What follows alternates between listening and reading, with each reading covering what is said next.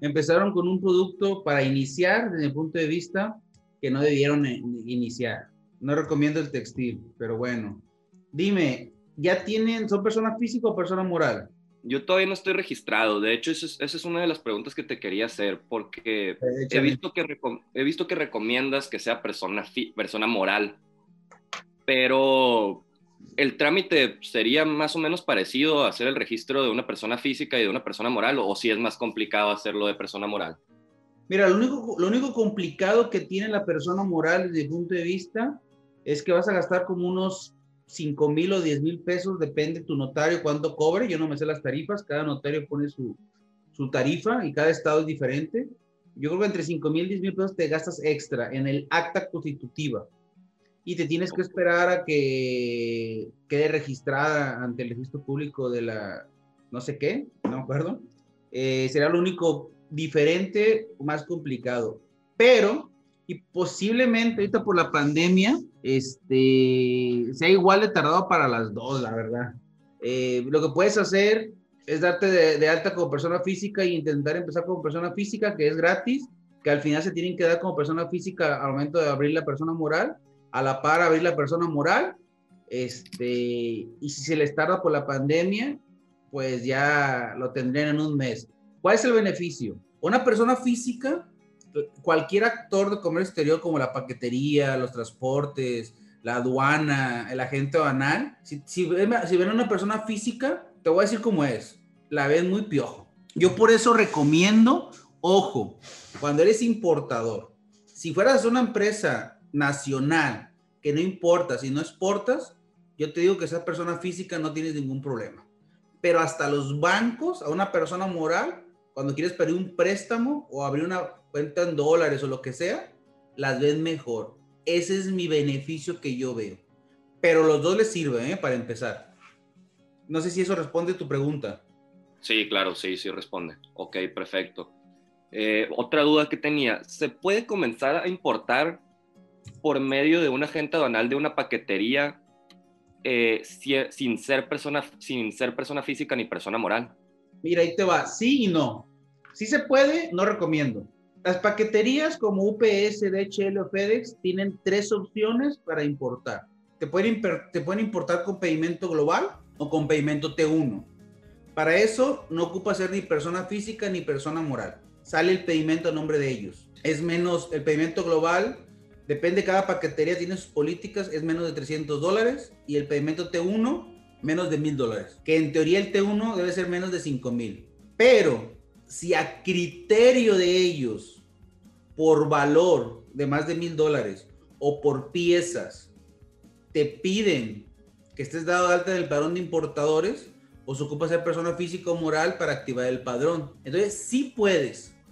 Pero si a criterio de la paquetería te exige que estés dado de alta, te va a mandar con agente aduanal externo. El agente aduanal externo te va a pedir más cosas todavía que una paquetería.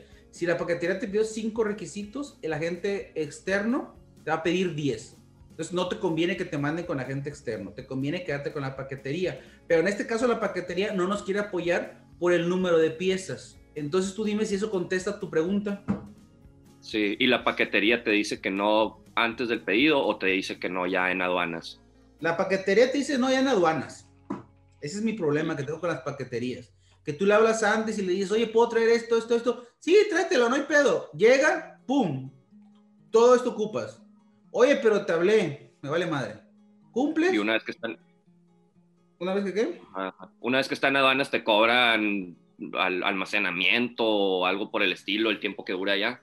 Mira, con la paquetería en teoría te debe cobrar sus honorarios nada más, impuestos, que en este caso si es pedimento T1 o global es el 19% sobre el valor factura. Y sí, el tiempo que se tarde en la, en, la aduana o, o, en el aeropuerto más bien, te van a cobrar almacenajes. Aunque es su culpa que se tarde el despacho, te lo cobran a ti como cliente. ¿Cuál sería la diferencia entre, entre pedimento global y pedimento T1? No hay ninguno, la verdad. En teoría es el valor. El pedimento global sale el nombre de la paquetería y son paquetes pequeños de menos de, de 300 dólares. Y el pedimento T1 sale el nombre de la paquetería también, pero son paquetes de más de 300.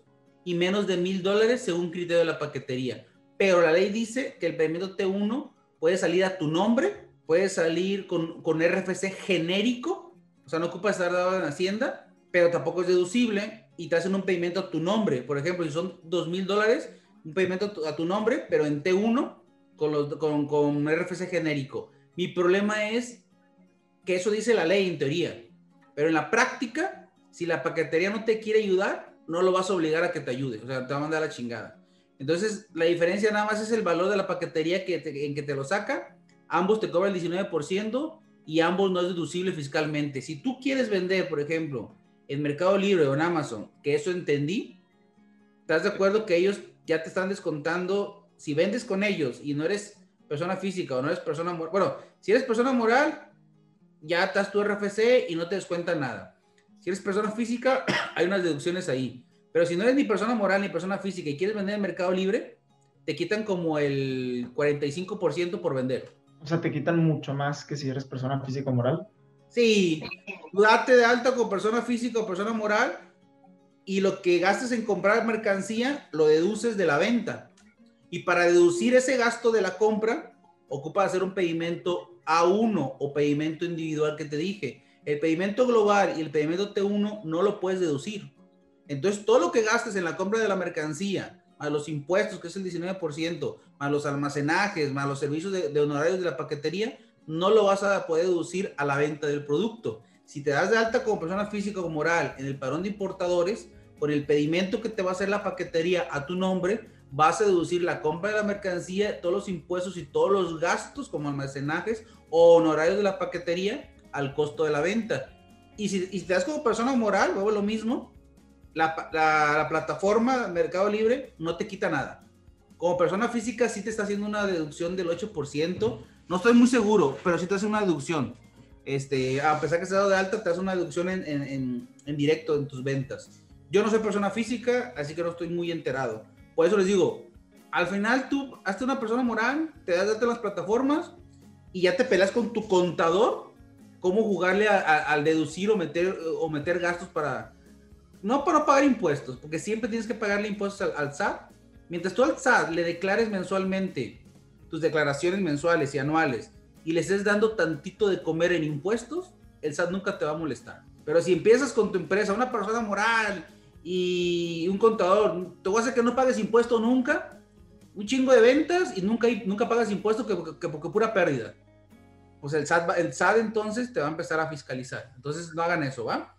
Entonces, esa es la diferencia del pedimento global y el T1. No hay mucha, la verdad. Y no le sirve en su caso, ¿sale? Ok. ¿Hay otros tipos de pedimentos o solo esos? Sí, pero son claves. Hay pedimentos este, de tránsito, hay pedimentos temporales, depósito fiscal. Esa clave de pedimento es nada más, es, es el, el, a dónde lo vas. Ya son más tecnicismos, la verdad.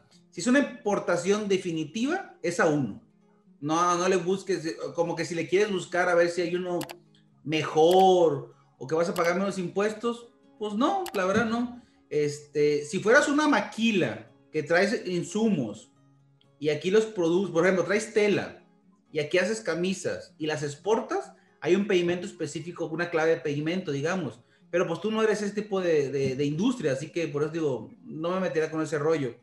Hay una clave de pedimento que si tú, que si tú despachas en depósito fiscal, ya no usas A1, usas A4. Ese despachas, pero no, no te lo llevas a tu domicilio, te lo llevas a una bodega externa del depósito fiscal y no puedes usar la mercancía. Entonces, tú lo que quieres es que la mercancía te llegue para venderla, entonces no creo que te convenga. Esa clave te conviene ya cuando es marítimo y cuando, por ejemplo, traes un contenedor completo que te costó 10 mil dólares y sacarlo de puerto te cuesta todos 10 mil dólares que no tienes. Pero ya te llegó. Dices, chale, no tengo 10 mil dólares para sacarlo. Y si lo dejo ahí en el puerto, se me va a caer en abandono o me van a comer los almacenajes. Sácalo en A4 y nada más te cobran los honorarios de la gente banal, digamos. Digamos que ya no vas a gastar 10 mil dólares para sacarlo. Vas a gastar 2.500 que sí tienes. Y en ese depósito fiscal guardan tu mercancía y conforme la vayas ocupando, tienes la opción de sacarla cinco cajitas y haces un pedimento por esas cinco cajas y pagas el impuesto de esas cinco cajas. Es un, ya es, es, cuando no traes dinero, digamos, ¿va? Que es una planeación más, este, un poquito más detallada, pero para los aéreos no creo que te convenga, ¿va? Ok. Y, por decir, bueno, suponiendo que ahorita no estamos dados de alta como persona moral, ¿recomiendas alguna sociedad en específico si va a ser de importaciones? Ok, te entendí. Yo la verdad ahí no me meto. Hay más tema fiscal y contable que tienen que checarlo con su contador. Eh, hay, hay, hay, sociedades que de repente las API o SAPI, no me acuerdo cómo se llaman, que sirven mucho para créditos, por ejemplo. Yo te soy sincero, mucha gente abre empresas para jugarle lo fiscal. O sea, se quieren chingarlo el impuesto. El día que te haya una reforma y ya no te pueda chingar el impuesto y te des cuenta que tu producto no era negocio, va a quebrar tu empresa. Tu negocio es un buen producto que te pague la renta de, tu oficina, que pague impuestos y que te genere ganancias. Si no tienes un producto así, no te mates en pedos. Yo abriría una SASB y me quedaría de pedos. Yo, que no le ando pegando el impuesto. Mucho, mucho contador o asesor le conviene que abres una empresa donde vas a evadir impuestos porque te cobran sobre el porcentaje que te ahorras. Entonces, de eso viven esos güeyes, de asesorarte. Es un negocio. Pero como yo, a esos güeyes que yo te voy a ahorrar un impuesto, chinga tu madre, güey. Págaselo al gobierno. Pero el, gobierno se lo roba. Aquí hay dos sopas. A mí me vale más que se lo robe. ¿No estás de acuerdo con que se lo robe? Mete de político y te lo robas tú, güey. Y se acabó. Pero no hay otra, ¿eh? ¿Qué más? Eh, ahorita escuché que, ahorita mencionaste que recomendabas UPS. ¿Hay algún motivo en específico o, esa ha sido tu experiencia o, hay alguna diferencia clara entre, entre UPS y las otras paqueterías? Buen punto. Mira, yo te voy a ser sincero. Aquí cada quien habla como le va en la feria. A mí me ha ido muy bien con UPS, la verdad. Me recomendaron a mí con una persona, un asesor alguna vez y me ha ayudado mucho. No sé, yo creo que, yo creo que como, como me ha ido a mí en la feria. Creo que también ya he trabajado con otras y hay otras personas que trabajan con otras y les ha ido muy bien. Cuando eres informal, creo que DHL es la mejor. Eh, pero aquí cada quien, ¿eh? La verdad, al final tienes que tener contacto con todas. Porque si tú compras en, en, el extranjero y le dices a tu proveedor, oye, cotízame este envío de mil piezas, y te dice, FedEx 100 dólares, DHL 200, UPS 300, pues tú vas a decir, güey, pues por el valor, así, así están los costos, ¿eh? FedEx 100, DHL 200, UPS 300, más o menos. Eh, tú dices, no, pues lo mando por FedEx. Son, 100 son 200 dólares de diferencia de UPS. Sí, pero a mí FedEx me caga, la verdad. Se pierde mucha mercancía. La mercancía que viene etiquetada dicen que no viene etiquetada para que te cobren el etiquetado y no te etiquetan. Te podría decir que entre DHL y UPS escojan una. Y a lo mejor hasta las dos, ¿sale? ¿Qué más? A ver, entrando un poco al, al tema de las NOMS. ¿Cómo puedo saber si el producto, supongamos que voy a importar unos lentes, cómo puedo saber si tiene alguna norma especial, como podría ser de, de, empaquetado, de, no sé, algo, algún, algún requisito específico? Es una pregunta muy buena. Cuando tú quieres importar un producto, ojo, si tú quisieras exportar de México hacia afuera, es muy fácil, muy fácil. De cualquier país es fácil. El problema es importar. Cuando tú ya quieres traer una mercancía de otro país, e introducirla a México o introducirla a tu país es lo difícil. Lo principal para importar, la verdad no me importa si son fines personales o comerciales, lo voy a ver parejo. Para mí es ser persona física o moral, activarse en el padrón de importadores y tener un agente aduanal. Esas son las tres primeras cosas para mí. ¿Por qué? Porque ocupas el agente aduanal para que tú le digas, voy a traer una gorra de China. El agente aduanal lo primero es la fracción arancelaria. ¿Sí, han escuchado lo que es la fracción arancelaria? Sí. La fracción arancelaria entonces es un código ahorita de 10 dígitos. Ese código universal lo tenemos que determinar conforme la ley del impuesto general de importación y exportación. Cuando yo asigno bien el código, ese código me dice qué impuesto voy a pagar de importación, qué permisos debo de cumplir permisos como norma de etiquetado, normas de seguridad, COFEPRIS, SEDENA, SAGARPA, dependiendo. La fracción de 10 dígitos es la que te dice lo que me acabas de preguntar. Y me dices tú, oye Salvador, ¿y yo cómo sé la fracción? de dos formas. O te lo da tu agente aduanal o tú eres clasificador y aprendes a clasificar. Pero si aprendes a clasificar, te sugiero que pongas una agencia aduanal. Porque si tú dices que va una fracción, por ejemplo, tú dices, va la fracción 01, Salvador, despáchamelo. Yo te digo, no, estás bien mal.